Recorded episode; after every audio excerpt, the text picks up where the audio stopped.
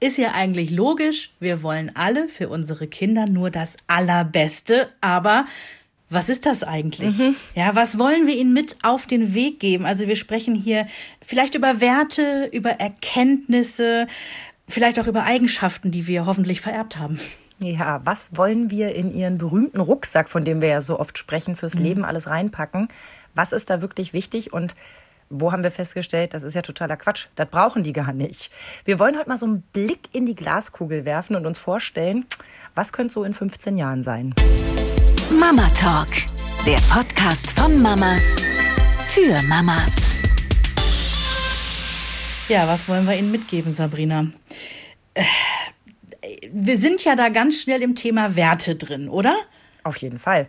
Ne, also Eigenschaften oder auch Erkenntnisse, die man an seine Kinder weitergeben will. Doch die große Überschrift ist für mich persönlich da irgendwie schon Werte. Und wenn ich so an meinen jetzt gerade zehnjährigen Henry denke, in 15 Jahren, was mir so spontan eingefallen ist, ich möchte, dass er ein respektvoller Mensch ist gegenüber allem, gegenüber anderen Lebewesen, vor allen Dingen auch gegenüber Frauen. Ne? Er soll höflich sein, liebevoll, herzlich, er soll aber auch glücklich und zufrieden sein. Hm. Selbstständig, tolerant ist mir wichtig. Er soll mutig sein, das habe ich deswegen aufgeschrieben, weil er vielleicht nicht immer der mutigste ist. Da muss man sich als Mama jetzt auch an die Nase packen, Momentchen mal, du kannst dein Kind ja auch nicht komplett charakterlich jetzt verändern wollen, ne? aber ich habe es mal aufgeschrieben und, und ich habe auch aufgeschrieben, er soll nicht zu selbstkritisch sein, weil dazu neigt er, er kommt nach mir. er soll fröhlich sein und vor allen Dingen lustig, weil er ist ein lustiger Kerl, ich finde das super. Und loyal. Das sind so die Dinge, die mir spontan erstmal eingefallen sind. Oh, das ist ja eine ganz kleine Liste, das ist ja schnell abgearbeitet.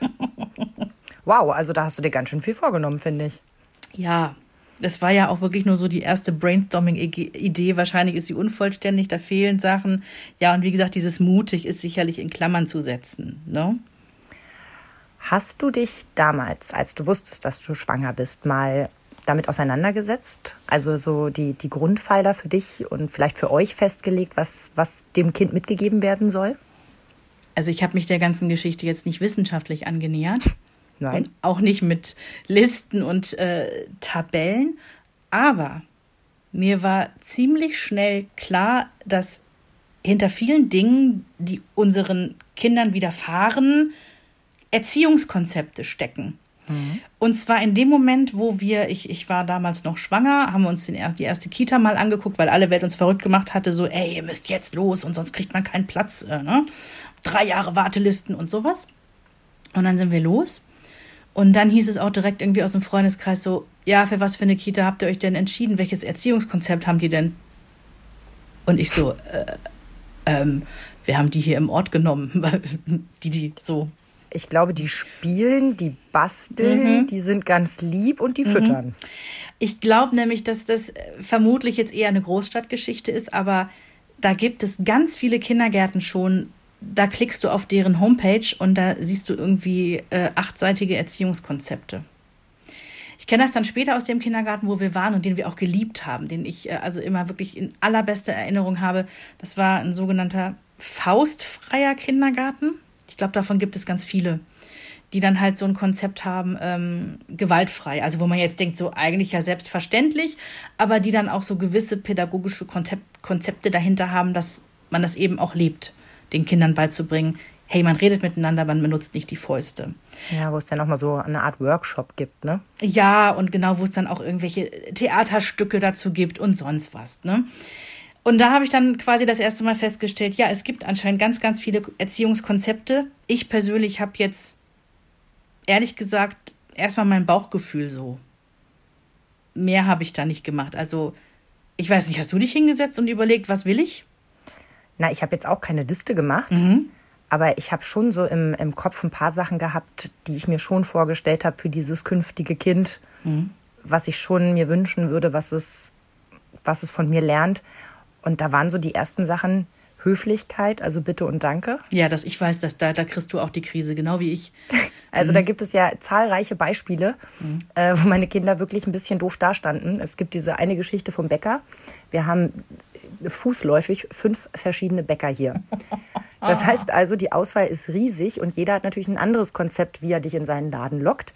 Das beste Konzept hat der auf der Ecke, der unter dem Verkaufstresen eine Schublade hat, eine riesige. Und in dieser Schublade sind so Mini-Bonbons drin, wie man sie vom Karneval kennt. So kleine Kamelle. Kamelle. Und natürlich hat jedes Kind relativ schnell raus, dass da unten diese Schublade ist. Und meine Kinder mussten halt immer fragen, ob sie an die Schublade ran dürfen und sind nie selber rangegangen. Ich habe das wohl auch beobachtet, jetzt nicht nach dem Motto, "Mm, das würde ich ja niemals machen, aber ich dachte, nee, das könnte ich schwer ertragen, wenn es eins meiner Kinder wäre. Also sie mussten erst fragen, ob sie sich daran bedienen dürfen.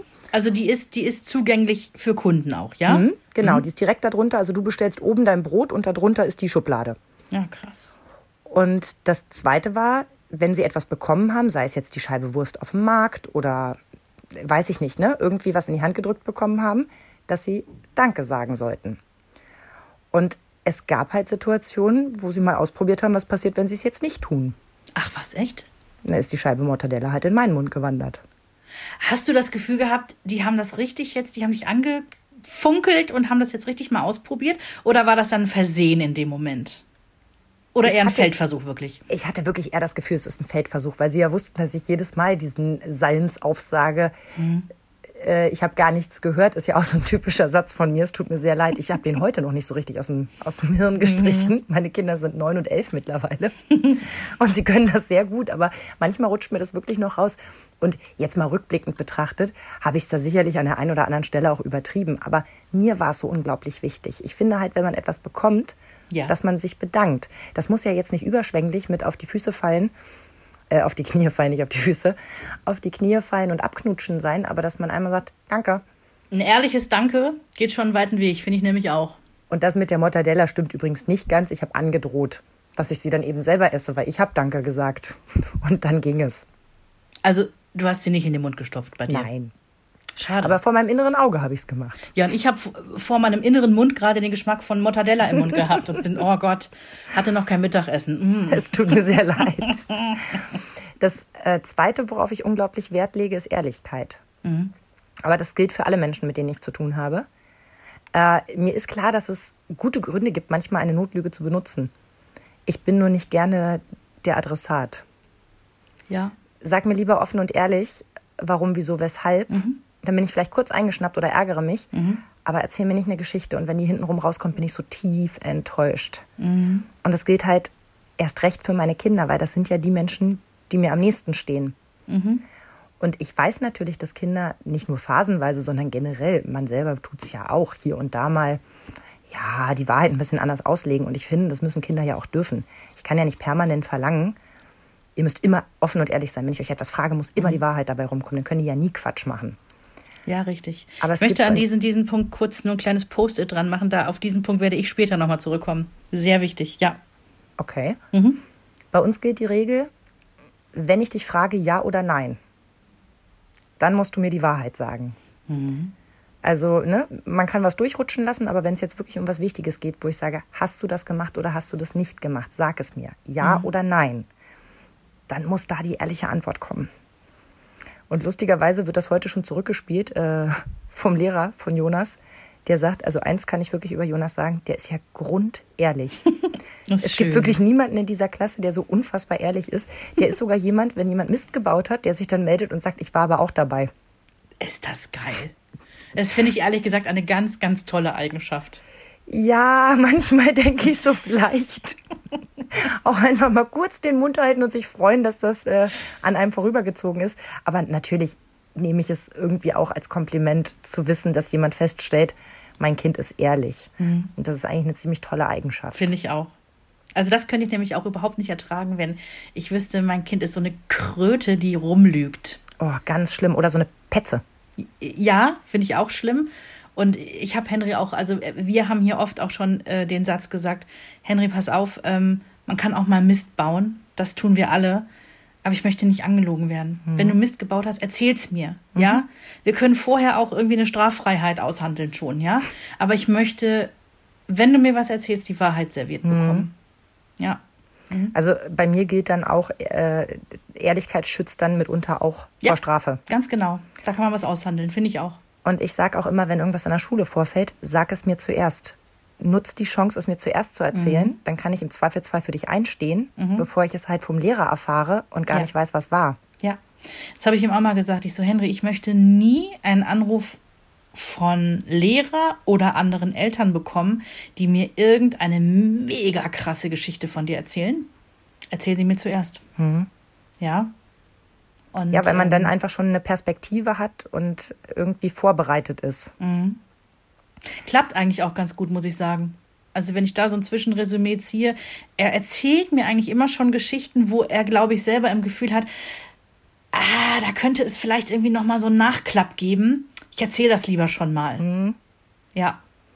Also gerade auch wenn er Streit mit seinem besten Freund gehabt hat, was ja, das kommt in den besten Familien vor. Wir haben das Ach, schon geklärt, ja. Und ähm, das ist immer ganz niedlich. Also äh, er erzählt mir das dann, ich glaube, so einerseits so, ja, irgendwie, falls da Rückmeldung kommt, ja, wir haben uns ganz doll gestritten, aber auch so ein bisschen, ähm, Mama, vielleicht tröstest du mich auch so ein bisschen, ne? Weil ist ja auch gerade irgendwie Kacke. Ich habe halt Streit mit meinem besten Freund, das fühlt sich nie gut an. Ich brauche ein Trostpflaster. Genau. Ja, und das Dritte, was auf meiner Liste, auf meiner inneren stand, war Selbstbewusstsein. Also Cool. für sich und auch für andere einstehen. Das fasst vieles von dem zusammen, was du eben auch gesagt hast. Das liegt aber auch ein Stück weit daran, dass mir das schon so bewusst war, dass meine Mama mir das frühzeitig erzählt hat, dass das bei ihr eine bewusste Entscheidung war, mich zu einem selbstbewussten Menschen zu erziehen. Das ist ihr ganz gut gelungen. Behaupte ich jetzt. Stimmt. Es liegt daran, dass meine Mutter eine ganz andere Kindheit hatte. Ja.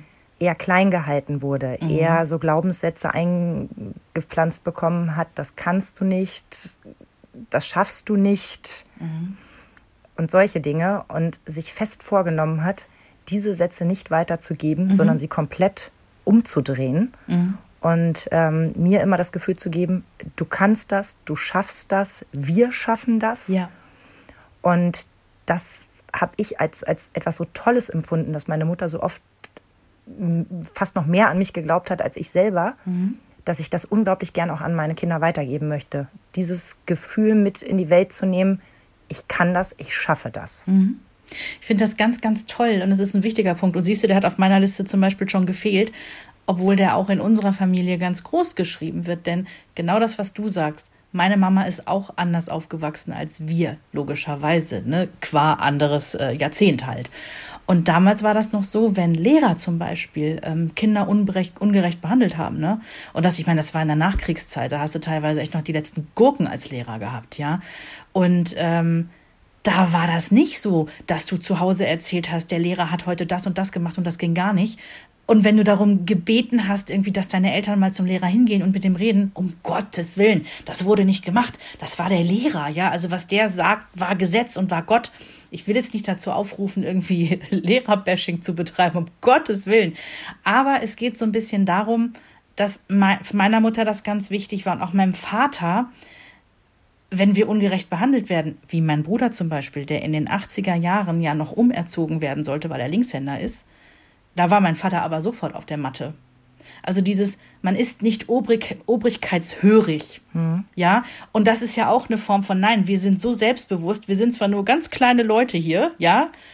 Äh, mein Vater hat ja damals noch studiert, der war noch nicht fertig. Also wir sind ganz kleine Leute hier, wir sind noch nicht irgendein Oberstudienrat oder irgendwas. Ähm, und trotzdem sind wir alle gleich. Und deswegen darf ich mich jetzt auch beschweren und mein Sohn wird so nicht behandelt. Finde ich auch ganz toll, dass, ähm, dass uns immer vermittelt wurde, dass wir uns nicht klein zu fühlen haben. Ja, und dass man sich im Zweifelsfall auch Hilfe holen kann. Ja.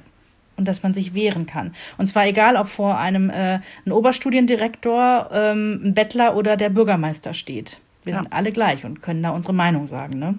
Ja, finde ich tolle drei Punkte von dir.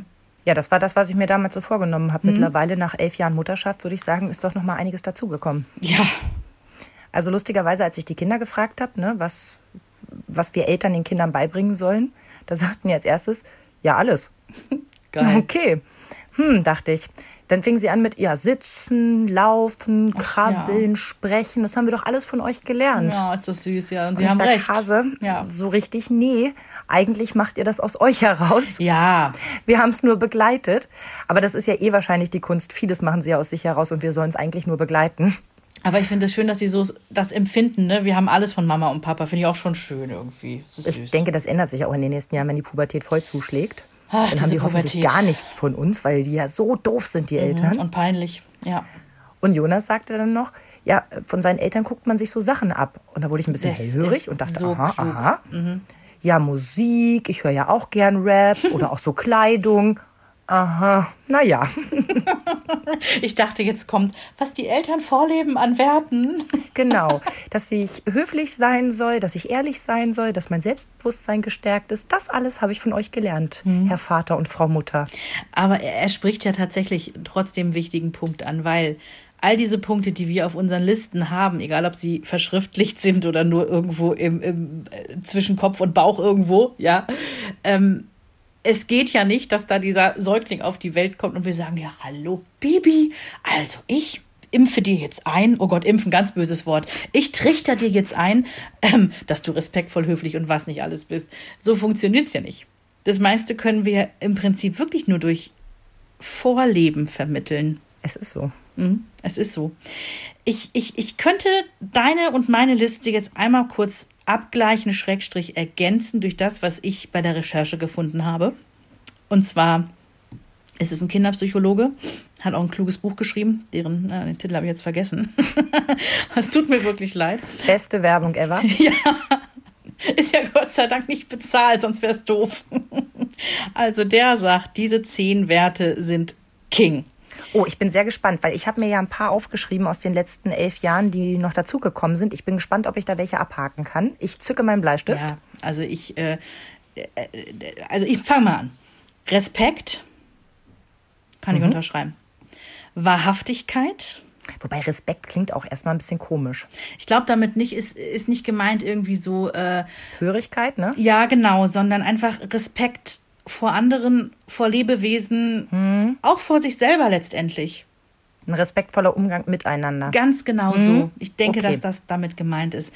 Wahrhaftigkeit, das fand ich von der Wortwahl auch äh, etwas schwierig, weil man könnte denken, heißt es, dass die Leute ehrlich sein sollen oder ist es eher so, die Wahrhaftigkeit, niemand anderes sein zu wollen, als man selbst ist, weißt Ja, du? so habe ich auch gerade gedacht. Genau. Du, selbst sein mit, mit Genau, deinen Ecken genau. und Kanten. Genau, so habe ich es jetzt auch erstmal. Ähm, Was übrigens ein sehr guter Punkt ist. Weil unsere Kinder, das haben wir ja selber immer wieder festgestellt, bringen ja schon viel von sich heraus mit. Und das haben wir ja auch irgendwann mal getan. Und dann treffen wir Menschen in unserem Leben und, und machen Erfahrungen und denken bei manchen Sachen, das ist aber eine doofe Eigenschaft, die würde ich gern loswerden, weil die stört ja vielleicht den einen oder anderen. Das hat der oder der mir mal gesagt. Und dann versucht man irgendwie an sich rumzudoktern und stellt fest, ja, hilft nichts, ich bin aber so. ja. Und zu dieser Erkenntnis zu kommen, also ich würde sagen, jetzt in den 40ern klappt das ganz gut, oder? Also wenn, Besser? wenn du mich da gerade so fragst, ich meine, wir beide, wir beide sind das allerbeste Beispiel, dass wir, die wir wirklich sehr lange schon sehr erwachsen sind, wir sind aber auch Radiomoderatoren. Und wie oft wurde uns schon von irgendwem gesagt, "Mm, kannst du hier nicht ein bisschen mehr das sein? Also kannst du da nicht ein bisschen mehr, ich sag jetzt irgendwas Dummes, ich sag jetzt da mehr sexy sein, kannst du nicht da mütterlicher klingen, kannst du nicht da urbaner klingen, hier ein bisschen jünger, da vielleicht ein bisschen älter. Also wir sind in einem Beruf, wo uns ja oft auch mal gesagt wird, sei mal ein bisschen mehr so. Und ich persönlich habe damit immer ein Riesenproblem, weil ich immer dann Angst habe, dass ich mich selber verliere, weil ich finde es nämlich überhaupt nicht so einfach, immer zu wissen, wer bin ich überhaupt, auch mit 42 nicht. Ich bin immer ganz froh, dass ich jetzt seit ein paar Jahren einen Chef habe, der mich mehr sein lässt, wie ich bin. Und weniger daran rumdoktert, was man alles ein bisschen abschleifen könnte. Weil mir ist schon klar, dass das Ecken und Kanten hat. Aber nur glatt ist ja auch nicht immer schön. Ich hatte mal einen Chef, dem ich die Anekdote noch sagen darf, der sagte zu mir mal, Sie können ruhig noch ein bisschen mehr Sie selbst sein, wenn Sie moderieren. Mhm. Eine Woche später trafen wir uns wieder und er sagt, ich nehme alles zurück. Also ich kann jetzt darüber lachen, weil es auch wirklich lustig ist. Aber, aber das geht genau in diese Richtung. Diese Ja. Wahrhaftigkeit ist echt ist ein dicker Punkt. Ja. Ja. Ich hatte mal einen Chef, der Probleme mit meiner Stimme hatte und sagte, ich sollte doch weiblicher klingen. Das ist zum Kotzen sowas. Ja, das tut einfach in dem Moment weh. Und machen wir uns nichts vor. Natürlich kann ich das. Ich kann auch ganz warm. Ja, aber das bist nicht du. Hör auf damit. Das bist Genau das ist du. es. Ja. Das bin ich überhaupt gar nicht. Ja. Und ganz ehrlich, wenn ich in dem Bereich gehen möchte, dann soll auch jemand sehr viel Geld dafür bezahlen, dass er eine Nummer wählt. Pornos vertonen, ja, oder so, genau. Auch schön. Kommen wir zurück auf die Bahn. Also. Wahrhaftigkeit, Ja. machen wir einen Haken hinter, finden wir So, gut. Fairness, finde ich klar. Mhm. Macht Sinn. Verantwortungsbewusstsein, ja, hatte ich in meiner Liste ja auch drinstehen. Ähm, das gehört für mich auch so zur Selbstständigkeit und so, ne? Also Verantwortungsbewusstsein, Verantwortung übernehmen, ne? Ja, auch Handeln und Konsequenzen zu überblicken. Ganz genau, ganz genau. Also Verantwortung für, für Wort und Tat. Ne? Ja, und dann eben das auch zu übernehmen, ne? die Konsequenzen, die entstehen. Mhm. Richtig.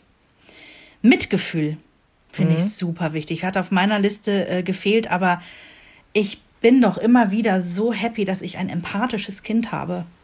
Das, das feiere ich sehr ab und ich, ich als, als ich sage ja immer, ich bin ein Schwammmensch, ne? Du weißt, was ich damit meine. Der Also Gefühle ich, so aufsaugt. ja, ich sauge Gefühle so auf und das ist nicht immer nur gut, weil wenn man so toxische Menschen in seinem Umfeld hat, dann tut einem das selber einfach nicht gut, wenn man so negative Sachen auch so aufsaugt. Aber an sich, wenn man es positiv dreht, ist so Mitgefühl haben, empathisch sein, sich in andere Menschen reinfühlen können, finde ich auch extrem wichtig. Also Empathie stand hier unter meinen, was ich mir vor der Schwangerschaft oder während der Schwangerschaft schon vorgenommen habe. Das habe ich dann aber wieder insofern gestrichen, dass das Wort noch gar nicht so präsent für mich war. Aber dass ich mir schon vorgestellt habe, wenn ich mir irgendwie so, einen- so einen kleinen, kleinen Menschen vorgestellt habe, dass der nett ist und dass der Rücksicht Ja. nimmt. Und dass der irgendwie merkt, wenn es jemandem nicht gut geht und dann nicht noch gemein ist. Ja, richtig. Dankbarkeit ist der nächste Punkt auf der Liste. Oh ja. Und äh, finde ich auch extrem wichtig, weil da geht es nicht nur um Danke sagen, was uns ja beiden sehr wichtig ist, da geht es um dankbar sein. Mhm. Also erkennen für das, was unsere Kinder eigentlich für ein Glück haben. Ja, also auch wenn wir jetzt, äh, jetzt global irgendwie mal, ähm, ähm, ich finde das wichtig, dass unsere Kinder merken, dass sie verdammtes Glück haben, in einem Land wie unserem aufzuwachsen, in, in so einem Wohlstand. Hey, die haben, die haben ein eigenes Bett und ein Dach über dem Kopf. Das ist global gesehen einfach nicht selbstverständlich. Überhaupt nicht. Sie haben Eltern, die äh, in Lohn und Brot stehen und äh, deswegen Zeit aufbringen können, sich um die Kinder wirklich zu Ja. kümmern. Ja. Und ich finde es generell fürs ganze weitere Leben. Äh, Dankbarkeit geht für mich auch so ein bisschen einher mit äh, Zufriedenheit. Zufrieden sein mit dem, was man hat. Nicht immer dem Nachbarn das grüne Gras auf der Wiese neiden. Ja, Ja, das ist, das ist, das ist auch so ein Ding, an dem ich arbeiten muss. Ich meine, ich, glaub, ich denke schon, dass ich ein sehr dankbarer Mensch bin, aber ich, ich Ja. erkenne in mir Punkte, wo ich manchmal ähm, sage, Mensch, jetzt raff dich mal, ey, du hast es so gut im Leben. Das musst du jetzt dir einmal kurz nochmal vor Augen führen. Ähm, aber das sind ja Sätze, die man dann rauszieht, wenn man gerade das Gefühl hat, dass man sich in so ein Jammertal selbst Ja. reinquakt. ja, was ja auch mal in Ordnung ist. Ne? Genau, aber wenn man dann irgendwann feststellt, dass man jetzt nur um zu jammern schon das Wetter ranzieht, Mhm. dann ist auch der Punkt, wo man sagt, so, jetzt raff ich mich mal. Ich hatte Henry neulich irgendwann mal gefragt, ich weiß gar nicht, was der Aufhänger war, aber ich hatte auch irgendwie so, äh, wahrscheinlich, weil es jetzt draußen irgendwie die dunkle Jahreszeit ist, keine Ahnung, irgendwie so Deep Talk-mäßig. Er spielte gerade mit Lego auf dem Teppich und ich saß so auf seinem Bett, habe ihm so ein bisschen zugeguckt und so ein bisschen so Löcher in die Luft gestarrt und ähm, irgendwie habe ich ihn gefragt, sag mal, bist du eigentlich zufrieden mit deinem Leben? Und er guckt mich an und sagt, Mama, ich habe das allerbeste Leben. Oh.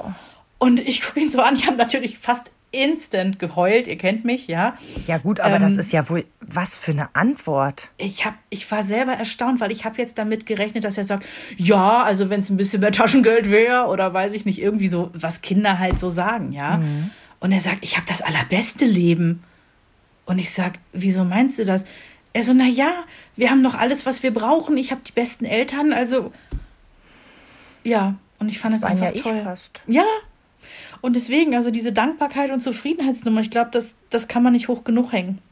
Da kannst du aber schon mal zwei Striche auf deiner Liste machen, ne? Ja, also es war eine Momentaufnahme eines Zehnjährigen, ne? Ja, aber es war auch eben genau das. Es war eine Momentaufnahme. Es war die pure Ehrlichkeit. Es platzte einfach aus ihm raus.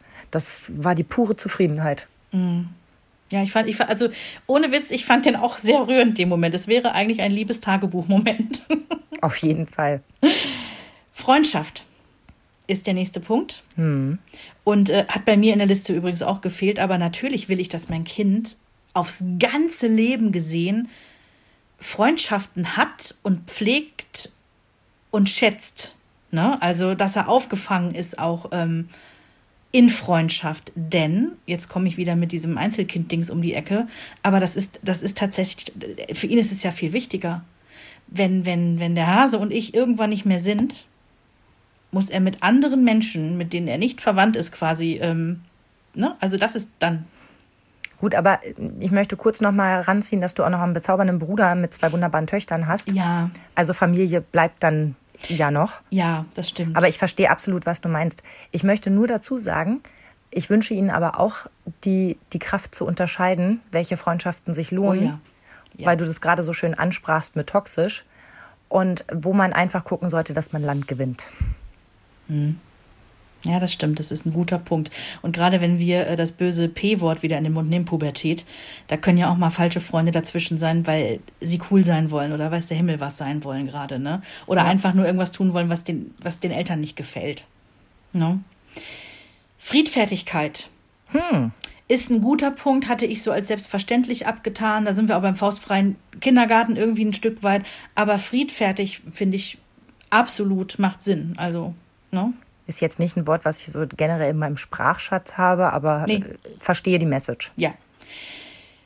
Jetzt sind wir beim vorletzten Punkt. Das ist, und ich glaube, da können wir zustimmen, Streben nach persönlicher Reife. Wir haben das nicht so genannt, aber du hast gesagt, dass, was, wie hast du es gesagt? das Rüstzeug. Genau.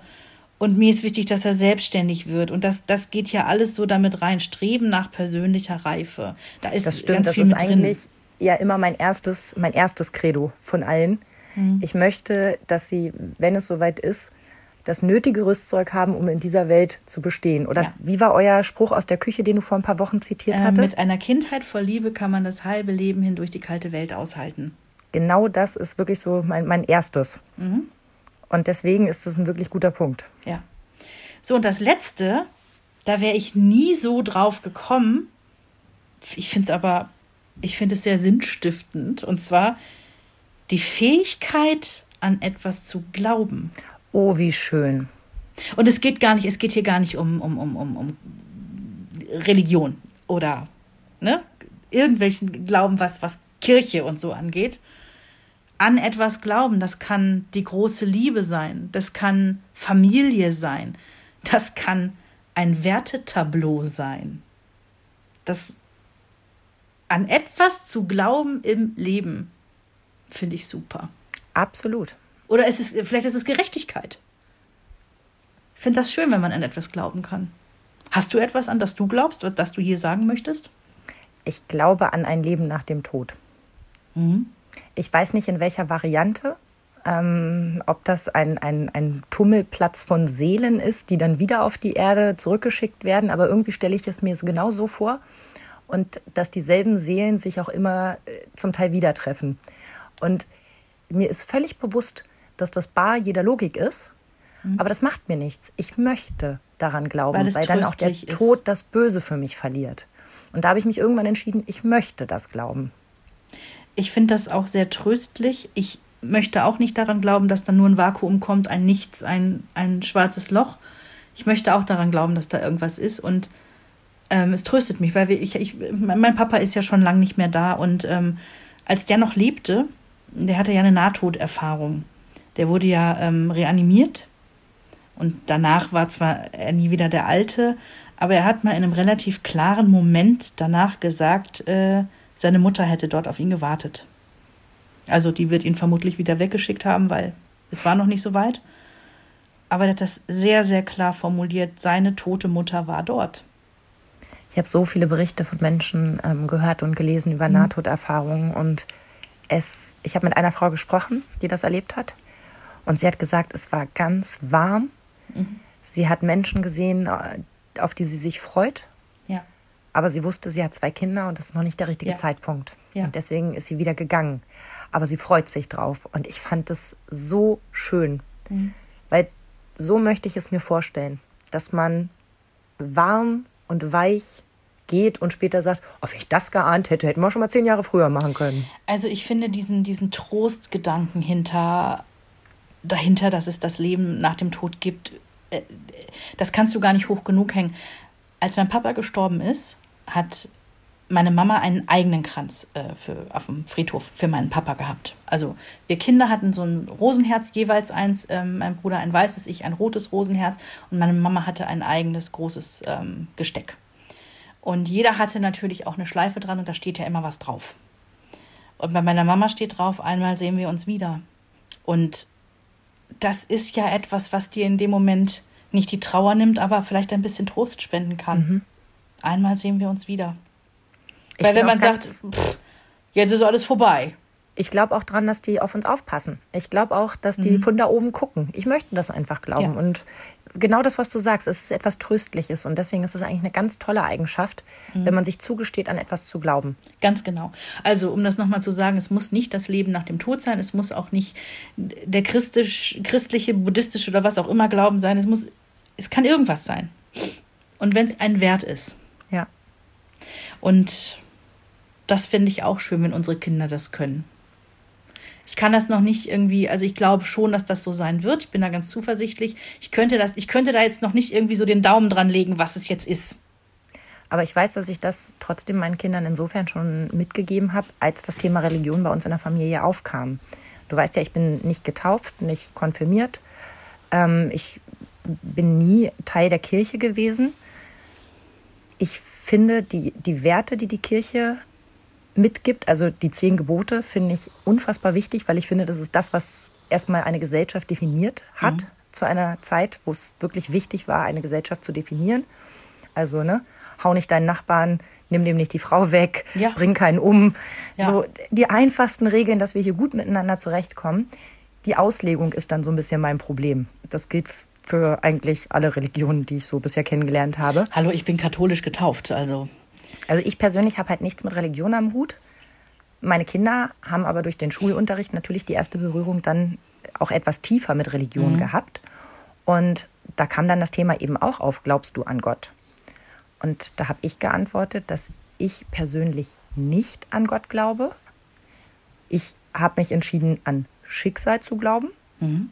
Dass Dinge manchmal so also nicht manchmal, sondern dass Dinge so sind, wie sie sind, dass man ein Stück weit, dass das vorgefertigt ist, aber dass ich mich für jeden auch freuen kann, der an, an Gott glaubt, weil das eben auch was sehr Schönes ist, wenn man Trost findet, vielleicht zu einer Zeit, die einem so, so schwer vorkommt. Ja. Ich finde das ganz bewundernswert, wenn, wenn Menschen sich dort an ihrem Glauben festhalten können und mhm. beneide sie fast ein Stück weit darum. Ich selber habe diesen Glauben nicht. Aber es würde mich überhaupt nicht stören, wenn meine Kinder diesen Glauben mhm. haben oder entwickeln. Und die Freiheit wollte ich ihnen auch immer lassen. Und das wissen sie auch. Ich hätte da auch kein Problem mit, solange es nicht, ähm, ich sag mal so, die Wissenschaft in Frage stellt. Ne? Also ja, dann wird es ganz schwierig. Ja, dann wird es ganz schwierig. Aber meine Oma zum Beispiel, die ist gestorben, als ich, ich mag nicht lügen, 16, 17 war ich da, also ich war Teenie. Und ähm, wir mussten eine Stunde fahren, bis wir bei ihr waren. Also sie war schon schwer krank, sie lag in einem Hospiz und wir haben den Anruf bekommen, es ist soweit, wenn Sie dabei sein möchten, fahren Sie jetzt los. Jo, und wir sind alle angereist und ähm, sie wollte unbedingt, dass der, dass der Pastor noch kommt für die mhm. letzte Ölung. Salbung. Bei euch Katholiken heißt das, glaube ich. Ja, ich bin ja da auch nicht so im Thema. Ähm, wohne ja auch schon sehr lange hier im Norden. Und ähm, Jedenfalls war es so, dass wir dann alle da waren. Wir saßen alle ums Bett rum. Ich weiß noch, dass ich auf der, auf der rechten Seite am Kopf saß und immer so ihre Schläfe gestreichelt habe und so. Ähm, alle saßen irgendwie um sie herum und ähm, sie wurde auch ruhiger, aber sie hat weiter geatmet. Und dann hieß es irgendwie, ähm, immer wieder kam eine von den Schwestern rein und sagt so, der Pastor verspätet sich. Der tut alles, was er kann, der verspätet sich aber. Und du hast so gemerkt, die hatte schon so Atemaussetzer, aber sie war immer noch da. Und dann kam dieser Pastor, hat die letzte Ölung vorgenommen, er hat Amen gesagt und sie hat ihren letzten Atemzug gemacht. Ich hätte einfach so lange gewartet, mhm. weil es ihr so wichtig war, weil diese Frau einen so unfassbar tiefen Glauben hatte. Die geht jetzt zu Gott und jetzt ist alles gut. Mhm. Und ich habe das, ich kann das bewundern. Ich kann das mhm. wirklich bewundern, weil wie tröstlich ist es zu sagen, ich kann nie tiefer fallen als in Gottes Hand. Ich finde das schon toll, wenn man diesen Glauben hat. Stimme ich dir zu 100 Prozent zu. Ja, na, jetzt haben wir es wieder geschafft. Das Pass auf, ich drehe uns jetzt ein bisschen ja. und gehe mal auf die Punkte, die ich mir aufgeschrieben habe. Ähm, und da ist eine ganze Menge auch vom Experten gerade schon gesagt worden. Ich habe es mir nur anders aufgeschrieben. Mhm. Also, ich habe aufgeschrieben, ich möchte gern, dass meine Kinder später wissen, wie man mit Geld umgeht. Ja. Weil ganz ehrlich, so leicht ist das gar nicht. Ich war als Kind auch eher so wie mein Großer, eher verschwenderisch. Der Satz, das Geld brennt dir ein Loch in die Tasche, kommt ja von meiner Mutter und wird jetzt nur von mir an den Sohn weitergetragen. Hm.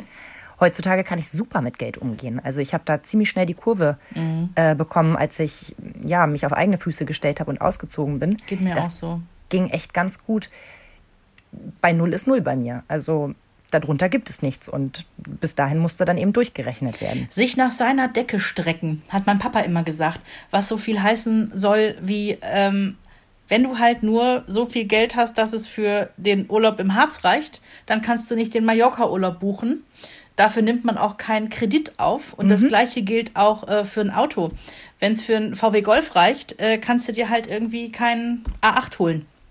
Wir kamen mal rein, äh, ich möchte jetzt gar nicht sagen, bei wem, auf jeden Fall, mein Mann kriegte große Augen und sagte, was ein Fernseher.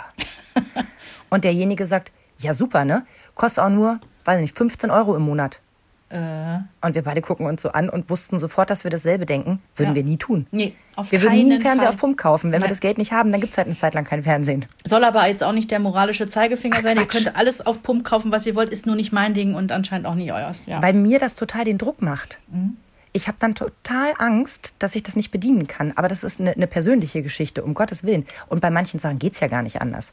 Also wer hat schon das Geld übrig, um sich eben mal ein, ein, ein vernünftiges Auto zu kaufen oder ein Haus oder ein Grundstück zu finanzieren? Ja, und selbst beim Auto habe ich immer ähm, früher die Devise gefahren, ich kaufe mir nur das Auto, was ich mir hier ne, bar auf Kralle leisten kann, bis mein Steuerberater irgendwann sagte, Schätzelein, liest du mal ein Auto, ne? Machst das mal, ist besser. Ja, vor allem, ähm, wenn du ein altes Auto hast, äh, Erfahrung von mir, steckst halt auch jedes Jahr auch nochmal ordentlich Geld rein, ne? Ja, und vor allen Dingen, äh, irgendwann, ich bin ja aufs Land irgendwann rausgezogen und habe ja auch, ähm, wie du weißt, äh, mal sehr früh oder mal sehr spät am Tag eine Schicht und du brauchst ein verlässliches Auto. Mhm. Wenn du irgendwie morgens um, um, um halb fünf zur Arbeit fährst, äh, geht das nicht. Das, du hast dann in dem Moment kaum eine Alternative. Ach, bei dir gibt es ja auch noch ungeräumte Landstraße um die Uhrzeit. Hör mir auf, ich, oh, immer wenn wir in den Winter reingehen, denke ich, oh, bitte lass es einen milden Winter sein, bitte. Oh, ja. Also ja, wie man mit Geld umgeht, das fände ich schon ganz gut, mhm. dass Sie das wissen. Damit, das ist wirklich eine Angst von mir. Das war bei mir selber so und das wäre auch bei meinen Kindern so. Bitte nicht in irgendeine Schuldenfalle tappen, mhm. weil man hier irgendwo ein Jamba-Spar-Abo abgeschlossen hat und äh, sich da irgendwie ein Handy auf Pump gekauft hat und ach, dann wollte man noch mal ein neues Handy, hat das noch mal auf Pump gekauft. Also ne, solche Geschichten dass man da keinen irgendwann den Überblick verliert und an einer Stelle hängt, wo man so schwer wieder rauskommt. Ja, finde ich gut. Der nächste Punkt ist, wie man mit Streit umgeht. Weil ja. das passiert ja immer wieder. Ne? Auf, auf Elternebene, auf Geschwisterebene, auf Freundesebene, auf Lehrer-Kind-Ebene, auf partnerschaftlicher Ebene irgendwann, dass sie eine vernünftige Streitkultur entwickeln. Mhm. Ähm, und dahingehend auch, wie man mit Gefühlen umgeht. Ja, dass ich meinen Frust halt nicht einfach ja. ungebremst an Sachen und Leuten auslassen kann, aber dass ich auch nicht einfach alles runterschlucken kann, weil das einfach ungesund ist. Äh, bei uns gilt der, der, der Grundsatz, jedes Gefühl ist okay. Ja. Egal ob das Wut, Trauer, Hass, Liebe, Enttäuschung, Angst. Jedes Gefühl ist in Ordnung. Man darf jedes Gefühl fühlen und am besten ist, wenn man dann drüber spricht. Aber jedes Gefühl ist in Ordnung. Das wird erstmal nicht bewertet. Und das finde ich ganz, ganz wichtig. Es gibt ja so Familien, wenn dann ähm, Kind sagt zum Beispiel, ich habe aber Angst, da und dahin zu gehen. Und dann kommt der Opa und sagt, ach Quatsch. Hm, nee, uncool, weil das Kind hat gerade geäußert, es hat Angst. Ob das in unseren Augen jetzt Quatsch ist und Schwachsinn ist, ist was anderes. Aber das Gefühl darf das Kind ja erstmal haben und äußern. Und ähm, da kann man drüber reden. Mhm. Ja. Dann steht als nächstes da, wie man genießt. Und da sind wir so bei Dankbarkeit. Oh, ja. Und da steht nämlich dahinter Zeit, Dinge und Menschen. Mhm. Dass ihnen klar ist, was es für ein großes Glück ist, noch Großeltern zu haben. Oh ja. Und dass die Zeit und Lust haben, was mit ihnen zu unternehmen. Mhm. Und man nicht einfach sagt, ja, ich dachte, ich kann heute irgendwie den ganzen Tag am Handy zocken. Da muss ich übrigens an der Stelle einen Gruß an eine, eine unserer Stammhörerinnen loswerden, die uns heute geschrieben hat, dass sie bei der Großelternfolge hatte sie angefangen, hat sofort gemerkt, sie wird viel zu traurig und hat ausgemacht und hat gesagt, das ist ein Thema, das packt mich zu sehr an, ich bin beim nächsten Mal dann wieder dabei.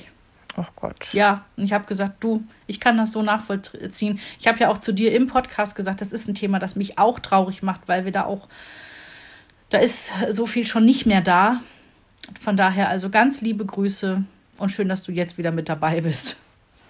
Und deshalb eben, wie gesagt, wie man genießt, mhm. dass man genießt, dass man dankbar ist für das, was man hat und nicht nur danach schaut, was man gerne noch hätte. Mhm. Wichtig finde ich, dass sie wissen, dass Anstrengung sich lohnt. Also, dass das Fleiß ja. auch zum Erfolg führt. Ja. Das ist ganz, ganz wichtig. Habe ich auch mit meiner besten Freundin immer, wenn wir darüber reden, dass wir manchmal ein bisschen Angst haben, dass unsere Jungs nicht ehrgeizig genug ja. sind. Ähm, also so ein Spruch von Henry ist ja auch, pff, was soll ich mich anstrengen? Oh, wenn ich mich jetzt ein bisschen anstrenge, schreibe ich vielleicht eine Eins, ohne Anstrengung ist es eine Zwei, wo ich denke so, nein, bitte nicht. Ja, Jonas auch, der sagt, ja, das ist so eine Drei, aber es ist auch okay. Ja, das Problem ist, ähm, ich kenne es ja von mir. Mit der Einstellung bin ich auch irgendwie 13 Jahre durch die Schule gegangen. Das ist eine Frechheit. Aber irgendwann holt einen das ein. Und das möchte ich für mein Kind natürlich nicht. Also, ja. Also ich könnte das Gegenteil sagen. Ich könnte sagen, dass ich eine ganze Zeit lang in meiner Schullaufbahn ziemlich faul war, weil mir die Dinge so zugefallen sind. Mhm. Und ich weiß, dass meine Mutter, also heute denke ich immer rückblickend, ich war eh eine ganz gute Schülerin, aber es muss anders gewesen sein. So typisch siebte, achte, neunte Klasse, ne? wo mhm. man so voller Hormone ist. Der Picknick, ja. Da weiß ich, dass meine Mutter zu mir gesagt hat, setz dich endlich mal auf den Hintern. Es wird der Tag kommen, da fällt dir das nicht mehr zu und ja. dann bist du komplett gelackmeiert. Ja, und ich hatte dann das Glück, dass es sich so überschnitt zwischen, jetzt wäre es wahrscheinlich auch Zeit gewesen, an Start zu kommen und der eigene Impuls, oh, ich tue mal ein bisschen was, sich gut überschnitten haben, sodass ich Ende 10. Klasse so voll auf Spur war, oh, ich habe auch Bock, ein bisschen was reinzustecken, weil ich sehe Erfolge und dann so, ja, durchschnittlich durchgekommen bin. Also ne, ich hab, war jetzt keine besonders gute Schülerin, aber ich musste halt auch ein bisschen was dafür tun, um noch im Durchschnitt zu bleiben. Und das ist am Ende gut aufgegangen. Aber da kam der Impuls aus mir heraus. Und mhm. ganz ehrlich, da sagen Experten auch mittlerweile zuhauf, du kannst sie noch so sehr zum Lernen antriezen, wird nicht passieren. Ja. Kommt aus sich heraus oder nicht. Das äh, war bei, bei uns ja auch so. Äh, das ist immer der Moment, wo mich äh, Leute ruhig hassen dürfen. Ich habe ja mein Abi im Vorbeigehen gemacht. Und äh, damals war das so, als ich Abi gemacht habe, hat man die Osterferien eigentlich immer genutzt, äh, um zu lernen fürs Abi. Hm. Damals waren die Osterferien, lass mich nicht lügen, die waren, glaube ich, noch drei Wochen lang, als ich Abi gemacht habe. Das war ewig lang. Und ähm, wer hat komplett nur Party gemacht, gefeiert und war nachts um drei im Bett? Ja, ich natürlich. Also ich ja. habe hab für dieses Abitur sehr wenig gemacht und bin nachher auch immer so, ja, der Quotient aus investierter Arbeit und erzieltem Ergebnis war völlig in Ordnung. Ich hab, so, würde mein Mann heute auch urteilen und ganz ehrlich, wir sind doch alle durchgekommen. Also ja, aber es ist eine Frechheit. Es ja, aber ich setze mal ein bisschen drauf, dass das bei unseren Kindern auch so ausgehen wird. ja, aber mich hat es ja in der Uni, also nur dieser, dieser Satz sei noch erlaubt. In der Uni habe ich ja, da hat es mich ja von hinten erschlagen.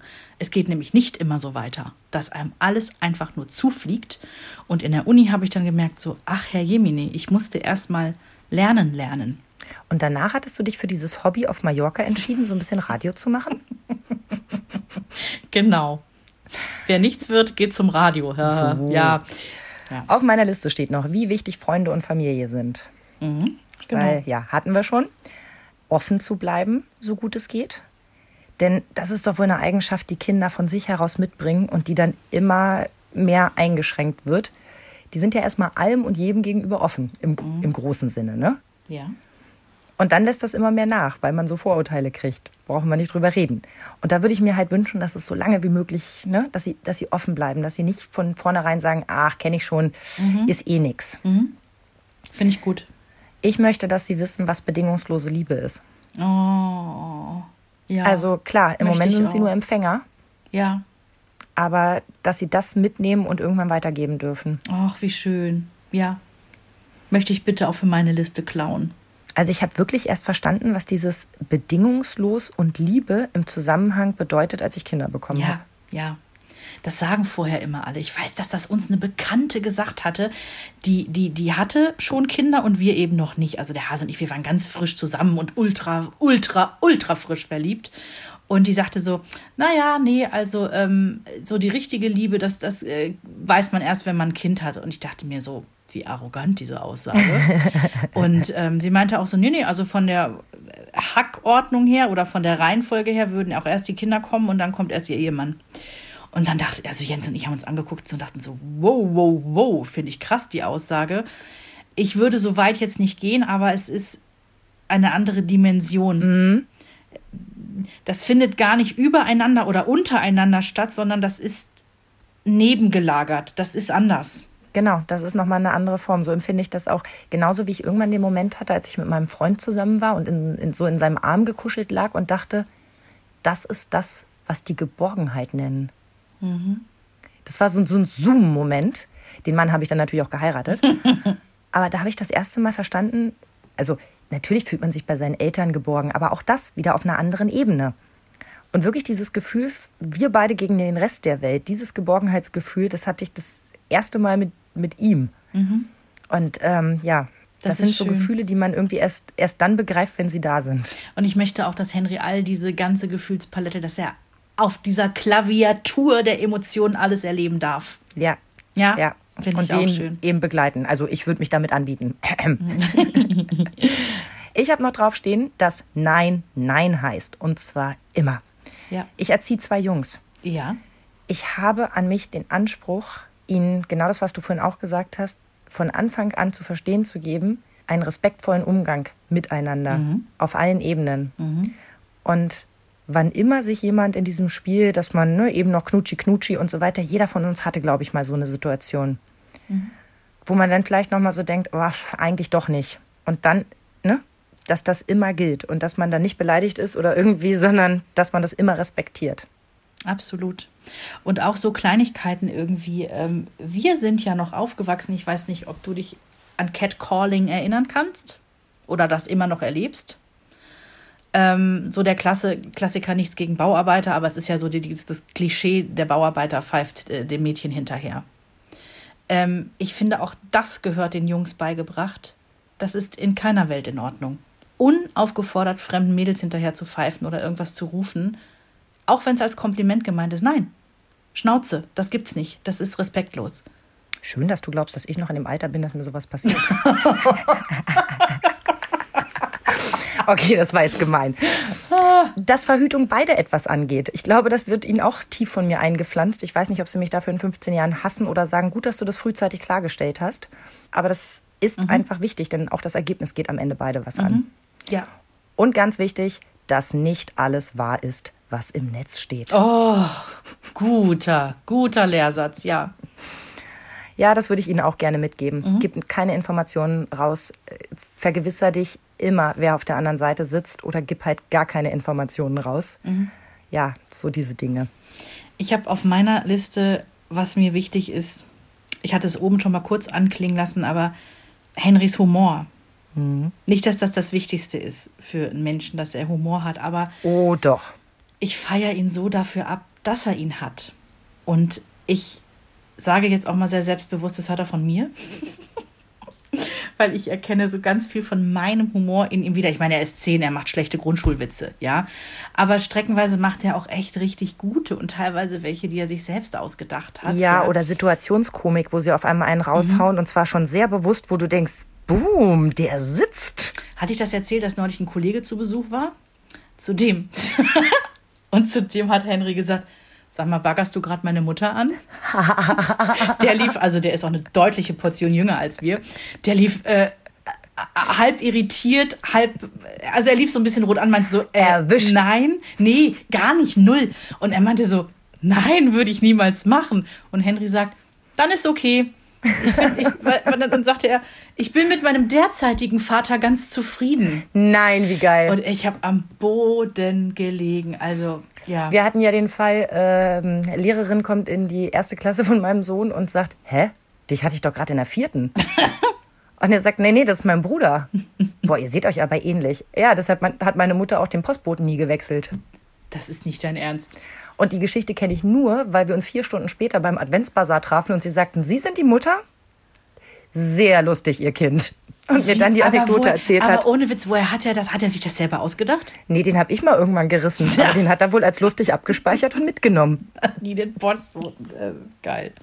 Ja. Also, weil du gerade sagtest, als wäre Humor das, äh, das Wichtigste, das ist ja nicht so. Doch, ist es doch. Denn am Ende des Tages, jeden Mist, den du im Leben erlebst, Mhm. Wenn du die Chance hast, einen Witz drüber zu machen, Mhm.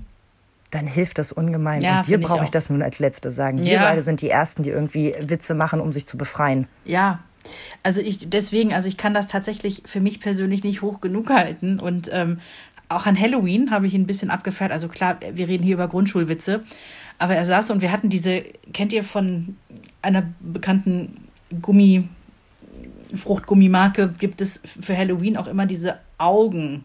Also nicht Haribo, sondern wahrscheinlich Trolli. Könnte auch Hitchler sein. Nee, ich glaube, Ja. du meinst Trolli. Ich glaube, ich meine Troll. Ich bin mir jetzt selber gar nicht sicher, was ich meine. Ist auch wurscht. Das sind so richtig widerwärtige Tischtennisball große Augen, die man so essen kann. Und dann sagte er, guckte mich so verschmitzt an, nahm sich einen von diesen Augdingern und sagte, was sagt der eine Kannibale zum anderen? Man muss auch mal in den sauren Augapfel beißen. Und dann dachte ich, und das- ich glaube, die Dinger sind nämlich ir- irgendwie innen drin sauer gefüllt oder so, ja. Und ich dachte mir so, wie lustig, er hat einen bestehenden Spruch genommen und den abgewandelt. Also irgendwie habe ich ihn für die Fähigkeit einfach in dem Moment abgefeiert. Fand ich gut. Ja, für nächstes Jahr kannst du ja einen raushauen und sagen, ich habe ein Auge auf dich geworfen. Du wirfst es. Sehr schön. I like. Ja, bei allem, das wir jetzt sagen, was wir unseren Kindern so gerne mitgeben würden, steht natürlich immer die Frage, wie lernen sie das denn? Ich sag mal so, ich habe da noch mal expertenmäßig mich ein bisschen umgeguckt und ich zitiere. Kinder lernen von alleine, wir müssen sie nicht erziehen. Lernen geht bis ins hohe Alter. Also an dem Spruch, was Hans nicht lernt, lernt, nee, andersrum, was Hänschen nicht lernt, lernt Hans nimmermehr, ist null was dran, ist mittlerweile tausendmal widerlegt. Man lernt bis ins hohe Alter und wir hatten es ja gerade. Kaum interessierst du dich für etwas, lernst du auch wie verrückt. Ich meine, wir haben uns auch in Instagram reingefuchst, obwohl wir beide nicht so die Technik-Freaks sind, ja? Ja. Weil uns das interessiert hat, weil wir das für unseren Podcast gerne wollten, haben wir uns damit auseinandergesetzt und haben uns Sachen drauf geschafft. Pff, wenn wir ein Seminar gemacht hätten, hätten wir nicht die Hälfte davon behalten. Aber wir wollten es. Es kam aus uns heraus. Und das passiert bis ins hohe Alter. Ich folge einer Frau, die ist 81, die macht regelmäßig lustige Fitnessvideos. Ach, folgen wir vielleicht der gleichen? Wahrscheinlich. Das ist so unfassbar cool. Und was, äh, die, die lernt mit ihrem Mann zusammen irgendwelche TikTok-Tänze. Ja, wir, wir folgen der gleichen. Wie lustig. Die kommt nämlich aus dem Nachbarort meiner Mama. Ach. Ja, ganz Dann verrückt. müssen wir da mal hinfahren und mal, mal irgendwie groupie-mäßig vor ihrer Tür stehen. ich weiß gerade nicht, wie der Account heißt, aber der ist super. Irgendwas mit Erika, kann das sein? Richtig, richtig, ganz genau. Die Frau heißt Erika. Und die Wir- Tochter von ihr, die filmt das, glaube ich. Genau, ja. genau. Und dann Ja. sind die auch irgendwie, ach, also auf jeden Fall total toll. Und der beste Beweis, das geht bis ins hohe Alter. Was wir nicht nachholen können, sind Bindung, Urvertrauen und Selbstwert. Mhm. Und das fand ich total schön. Denn ganz ehrlich, am Ende ist nämlich das erstmal das Aller, Allerwichtigste. Mhm. Dass wir ganz, ganz eng miteinander sind, damit unsere Kinder dann die Chance haben, die Werte, die wir selber vermitteln wollen und die wir im besten Fall dadurch auch selber leben, annehmen können. Mhm. Denn anders funktioniert es nicht. Warum sollten sie was von uns lernen wollen, wenn sie uns richtig kacke finden? Stimmt. Das macht alles Sinn. Ich habe, äh, also nur ganz kurz, ich will euch nicht wieder volllabern und äh, mit dem Spruch, ich habe noch meine Mama angerufen, aber ich habe sie noch angerufen Hast du vielleicht deine Mama angerufen?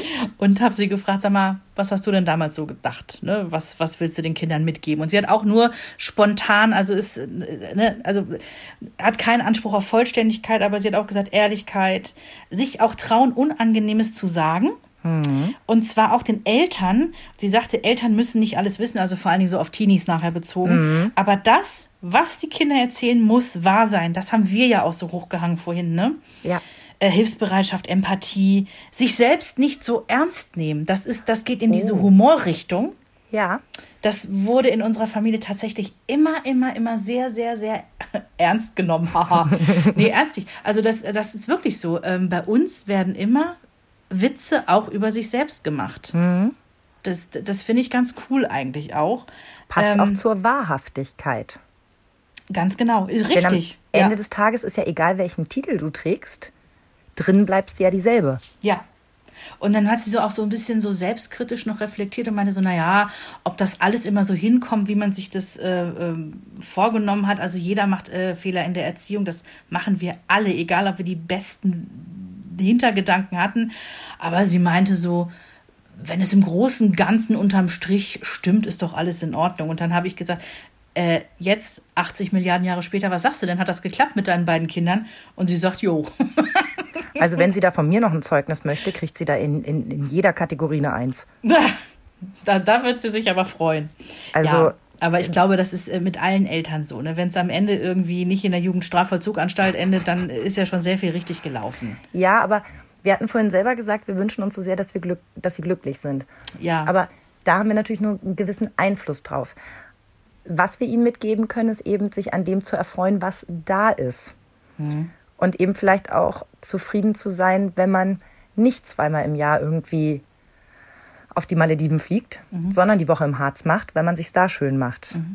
Wir waren ja eben noch mal kurz beim, beim äh, was die Kinder so lernen sollen von uns. Ja. Ich habe mir mal drei Sachen rausgeguckt, äh, wo Experten mal berichtet haben, wie man Kindern das beibringen könnte. Da habe ich mir die Punkte rausgesucht: Respekt, Dankbarkeit und Hilfsbereitschaft, Ja. weil das ja auch so die drei Sachen waren, die wir so hochgehängt haben. Genau. Respekt lernen Kinder dadurch, dass er erstmal gegenseitig herrscht. Also indem wir die Bedürfnisse unserer Kinder erfüllen und ein stabiles Umfeld schaffen und gemeinsam Zeit verbringen. Ja, es Vorleben im Prinzip, ja. und auch die Individualität respektieren. Und damit meine ich jetzt nicht nur, der eine ist ein bisschen lauter, der andere ist ein bisschen leiser, sondern zum Beispiel auch bei, bei Mehrfacheltern, dass jedes Kind seine eigene Zeit zwischendurch mal bekommt.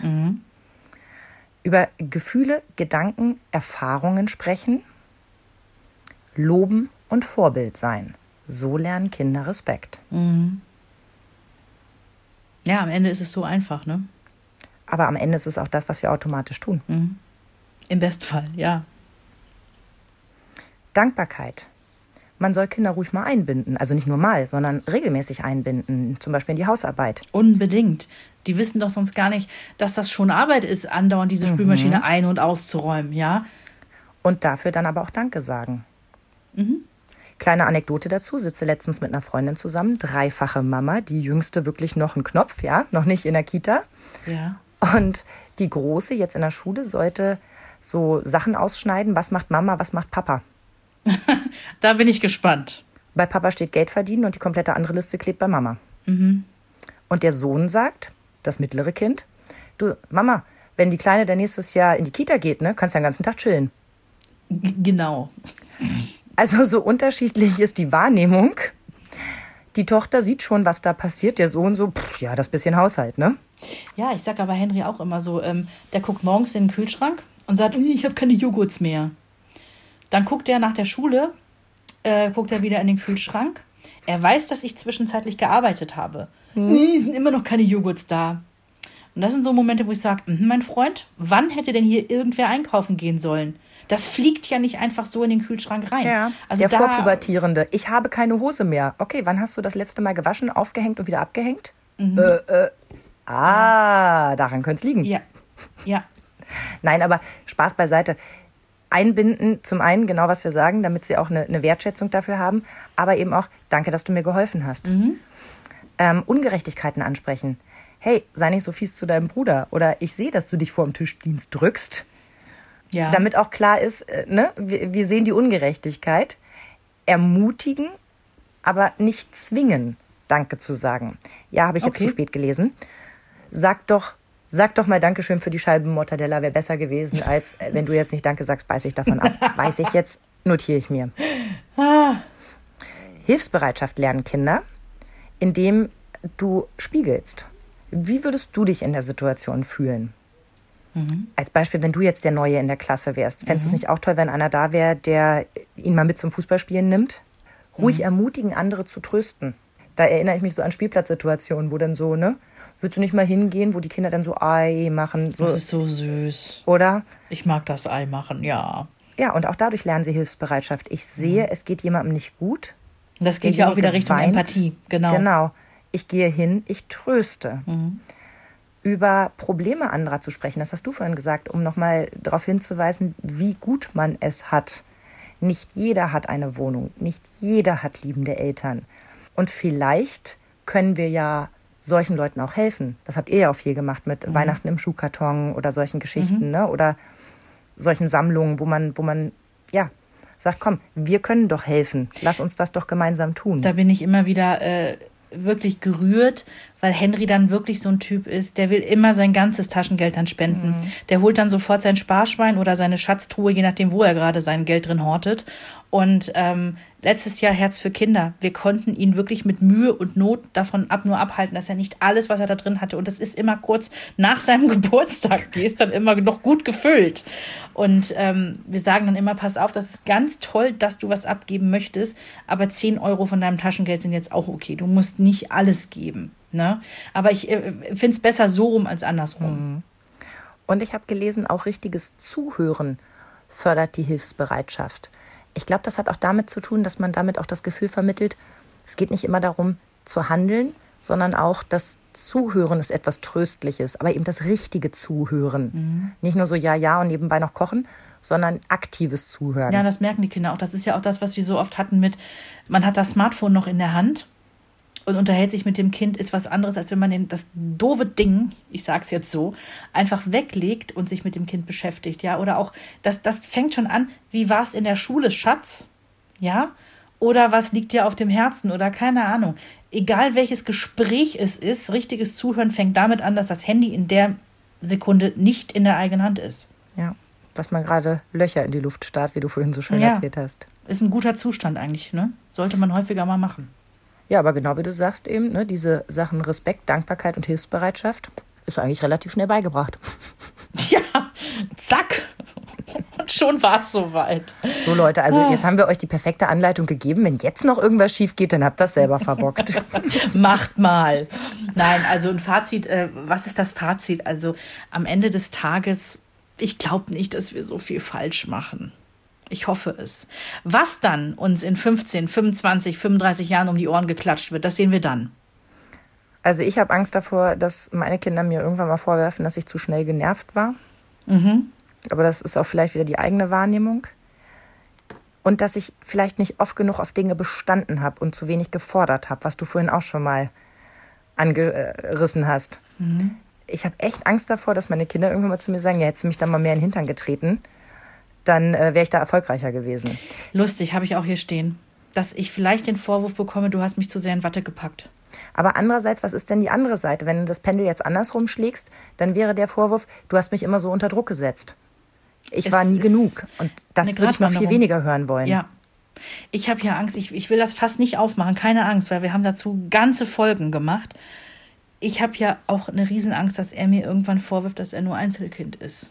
Ich weiß, das geht jetzt in eine ganz andere Richtung, aber das ist so eins dieser Dinge, wenn ich so in die Zukunft gucke. Hoffentlich macht er mir das nie zum Vorwurf. Also ich als Einzelkind, ich feiere meine Mama heutzutage dafür und sage immer, das schön. ist ganz gut, dass du mich da alleine. Natürlich ist das Quatsch. Ich hätte es genauso geliebt, Geschwister zu haben. Aber heutzutage bin ich auch dankbar für die Vorteile, die ich als Einzelkind hatte. Und ich bin sicher, dass Henry die auch erkennt. Er hat doch das perfekte Leben. Stimmt, er hat's gesagt. So. Und darauf nageln wir ihn einfach in 15 Ja, Jahren fest. genau. Wir haben das jetzt quasi auf Podcast. Genau. Zum Abschluss würde ich gerne noch mal kurz anreißen, was wir eigentlich von unseren Kindern lernen und lernen sollten.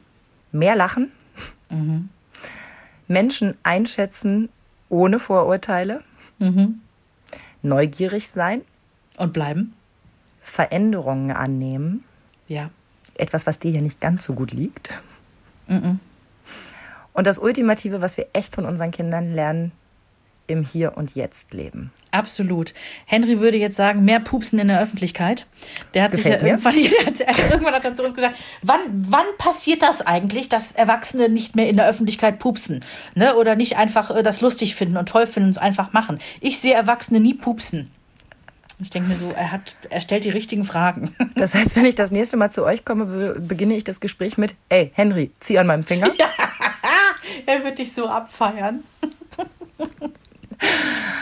Ach ja, wollen wir hoffen, dass wir nicht zu viele Vorwürfe bekommen und dass ja eine Menge von dem Rüstzeug, was wir uns vornehmen, auch wirklich drin landet.